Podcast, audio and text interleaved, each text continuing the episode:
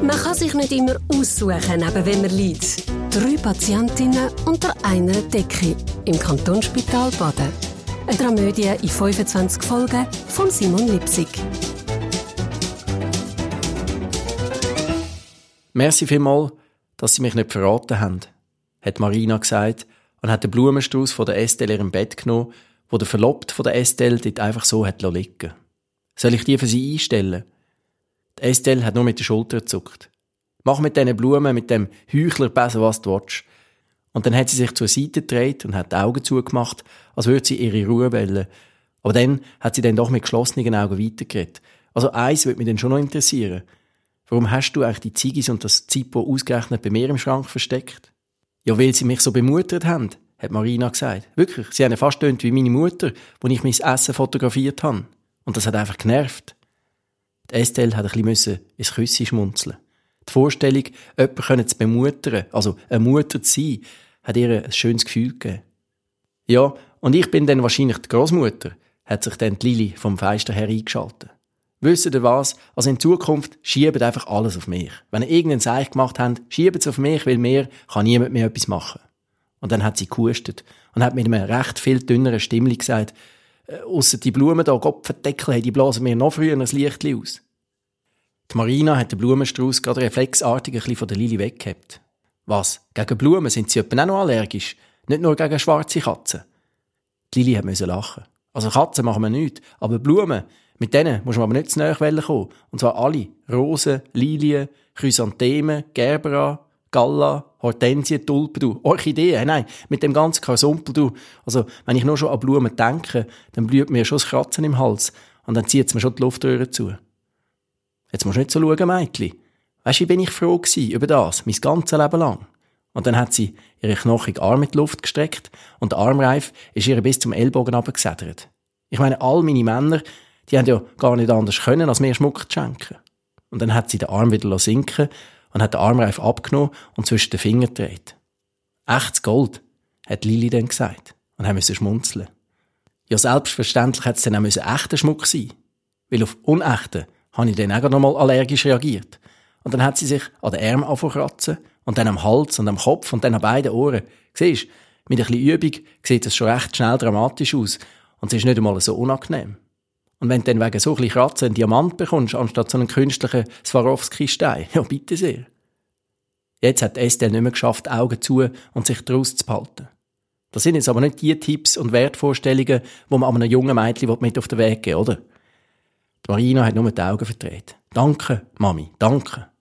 Und Lili hat ihre Brille gerichtet. Es stimmt, ich habe meine Männer öppe die angelogen. Jetzt hat sie die Brille wieder richtig auf der Nase gehabt und hat Estelle mit klaren Augen angeschaut. Aber ich habe sie immer geliebt. Und der Mann, den sie hier besucht hat, der scheint doch ein weniger Glück zu haben. Weiss es eigentlich schon?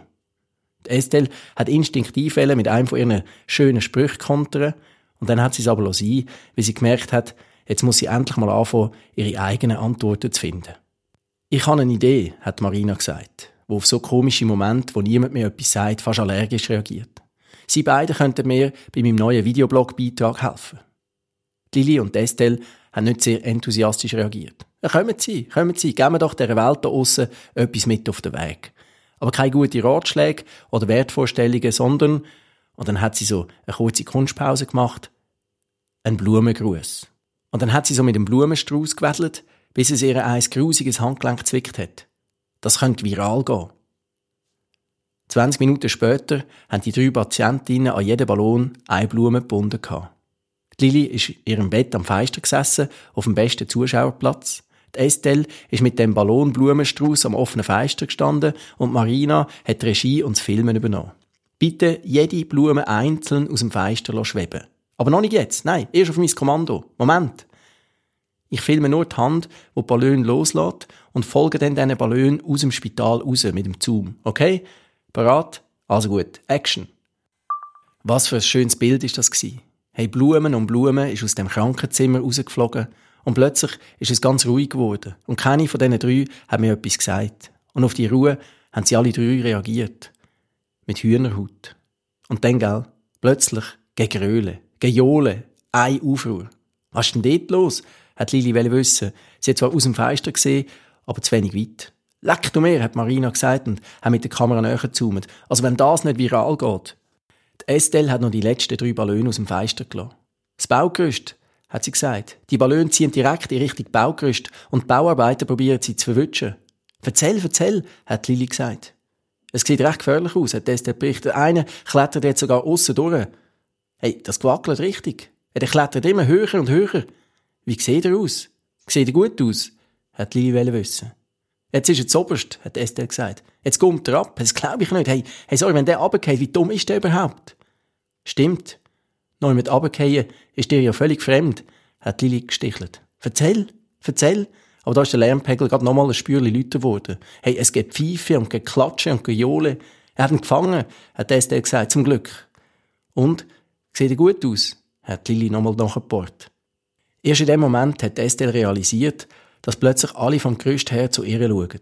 Ja, jetzt haben sie nicht mehr nur Ballon mit den Blumen gesehen, nein, jetzt haben sie sie gesehen. Und auch der zoberst, der Rosenfänger, sieht, wie die Estelle dort an dem offenen Fenster steht. Die Estelle ist gerade ein paar Schritte zurückgewichen, aus dem Blickfeld raus. Also sieht er gut aus, hat Lili gesagt. Das geht definitiv viral, hat Marina gesagt. Und Estelle ist plötzlich ganz stumm gewesen. Erst, wo dann wieder alle drei im Bett gelegen sind, kurz vorm Schlafen, hat sich Estelle sozusagen zurückgemeldet. Wie viele Männer haben sie eigentlich gehabt? hat sie Lili gefragt. Und die hat gesagt, ja natürlich nur einen. Offiziell.